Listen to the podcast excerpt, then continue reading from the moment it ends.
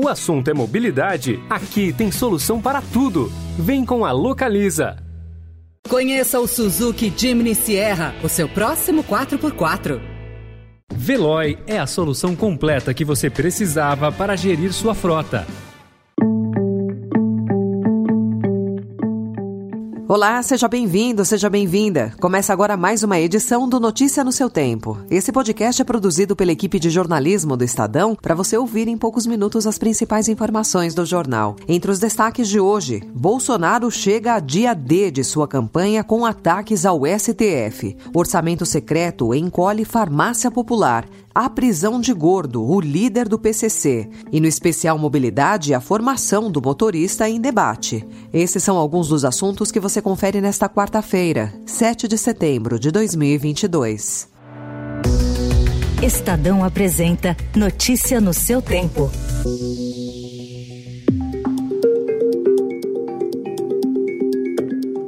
Na véspera das comemorações do bicentenário da independência, data transformada pela sua campanha à reeleição em dia D, o presidente Jair Bolsonaro voltou a adotar retórica inflamada contra o STF, com ataques aos ministros Alexandre de Moraes e Edson Fachin. O presidente convidou oito empresários que foram alvo de operação da Polícia Federal autorizada por Moraes por suspeita de incitar em um grupo de WhatsApp um golpe militar em caso de derrota eleitoral de Bolsonaro Bolsonaro a participar de atos de campanha que ocorrerão hoje em Brasília e no Rio de Janeiro, em meio às festividades cívico-militares do 7 de setembro. O presidente também criticou a decisão de Edson Fachin de suspender decretos que flexibilizam acesso a armas e munições. As falas do presidente insuflaram nas redes sociais seus apoiadores que invadiram a capital federal com caravanas. E com os principais eventos marcados para o 7 de setembro deste ano, dominados por Bolsonaro, os demais candidatos ao Palácio do Planalto buscam maneiras de se conectar com a data e resgatar a bandeira brasileira, enquanto as campanhas reforçam mensagens em defesa da democracia. O ex-ministro Ciro Gomes e a senadora Simone Tebet marcaram para hoje agendas alusivas à data. Soraya Tronic gravou um comercial alusivo ao Dia da Independência. A campanha do ex-presidente Lula, segundo aliados, aliados do petista, já precificou o feriado da independência e abriu mão de fazer grandes atos de rua hoje. Os marqueteiros da campanha de Lula, no entanto, reforçaram a presença da bandeira e das cores nacionais nos eventos de campanha petistas.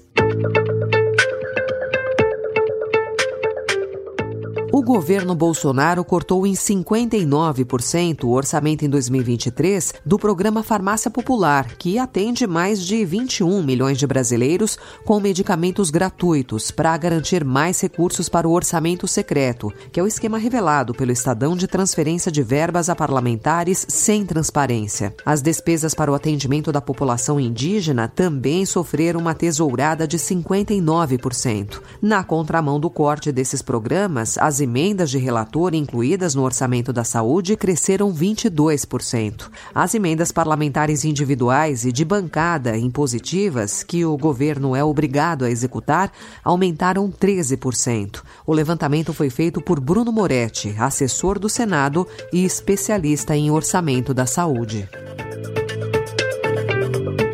Especialistas ouvidos pelo Estadão questionam esse corte. O professor da Escola de Administração de Empresas da FGV, Adriano Massuda, avalia que se trata de uma economia burra, pois o governo federal será obrigado depois a gastar mais com as consequências do agravamento de doenças. Em nota, o Ministério da Economia afirmou que os cortes são resultado da enorme rigidez alocativa a que a União está subordinada. O Ministério da Saúde não se manifestou.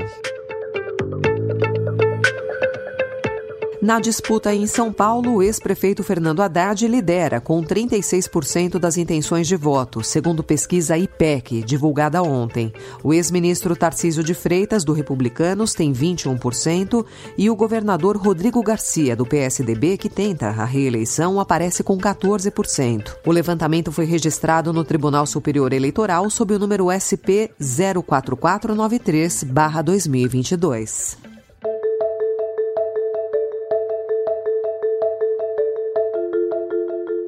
Um dos traficantes mais procurados do Brasil, de acordo com a Polícia Civil, Anderson Lacerda Pereira, o Gordo, foi preso nesta segunda-feira em Poá, na Grande São Paulo.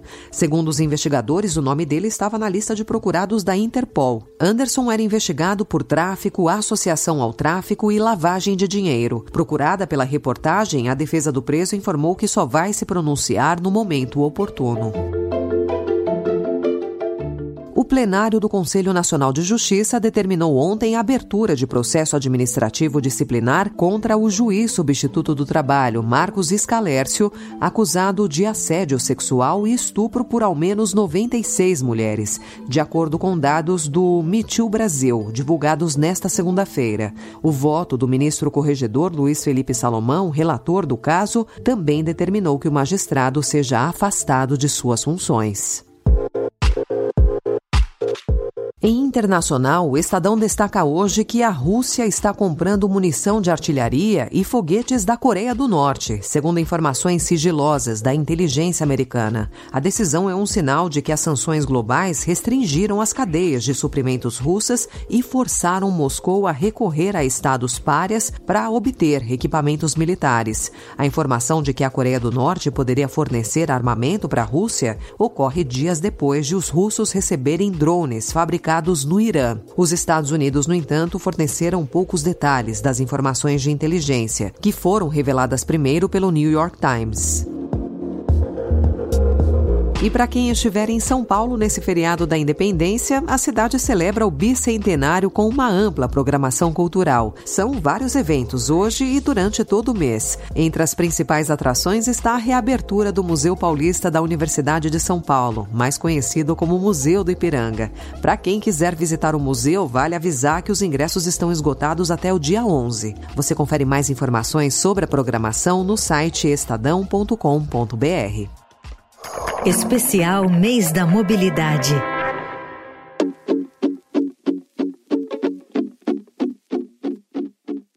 Vai até amanhã, dia 8, a consulta pública aberta pelo governo federal que discute a retirada da obrigatoriedade do curso teórico para candidatos que buscam a primeira carteira nacional de habilitação. A consulta também trata de outros pontos de uma resolução do Conselho Nacional de Trânsito, como o processo de atualização dos instrutores, a realização de aulas e exame em veículo de câmbio automático com restrição na habilitação e aumento do prazo para conclusão dos processos de habilitação. A proposta que tem gerado gerado maior polêmica é a que pretende permitir que o candidato estude sozinho para obter habilitação nas categorias A, de motos, e B, carros e quadriciclos. Na página do governo para consulta havia mais de 1.200 comentários sobre esse ponto. A maioria é contra a mudança, pois entende que a aula teórica com o instrutor é uma questão de segurança. Para Sérgio Aveleda, consultor e coordenador do Núcleo de Mobilidade Urbana do INSPER, a medida é um retrocesso que precisa precisa ser evitado. Para ele, deveria haver um rigor maior para a concessão das carteiras de habilitação no país. De acordo com Cláudia Moraes, CEO da Procondutor, que é uma empresa especializada em educação digital para o trânsito, que produz conteúdo para formação, capacitação e reciclagem de condutores, reverter a alta mortalidade do nosso trânsito passa por uma mudança urgente de comportamento. Essa foi mais uma edição do Notícia no seu tempo, com a apresentação em roteiro de Alessandra Romano, produção e finalização de Felipe Caldo. O editor de núcleo de áudio é Manuel Bonfim. Obrigada pela sua escuta até aqui e até amanhã. Você ouviu Notícia no seu tempo. Se você quer alugar um carro para conhecer novos lugares, comprar o seminovo ideal, a gestão de frotas mais completa para a sua empresa ou o carro por assinatura perfeito para o seu dia a dia, aqui tem solução para tudo. Vem com a Localiza e confira as possibilidades que a mobilidade te oferece. Conheça o Suzuki Jimny Sierra, o seu próximo 4x4. Procurando a rota mais inteligente para gerir sua frota? Veloy é a solução completa que você precisa. Acesse veloy.com.br/empresa e descubra um caminho prático e eficiente para a gestão da sua empresa.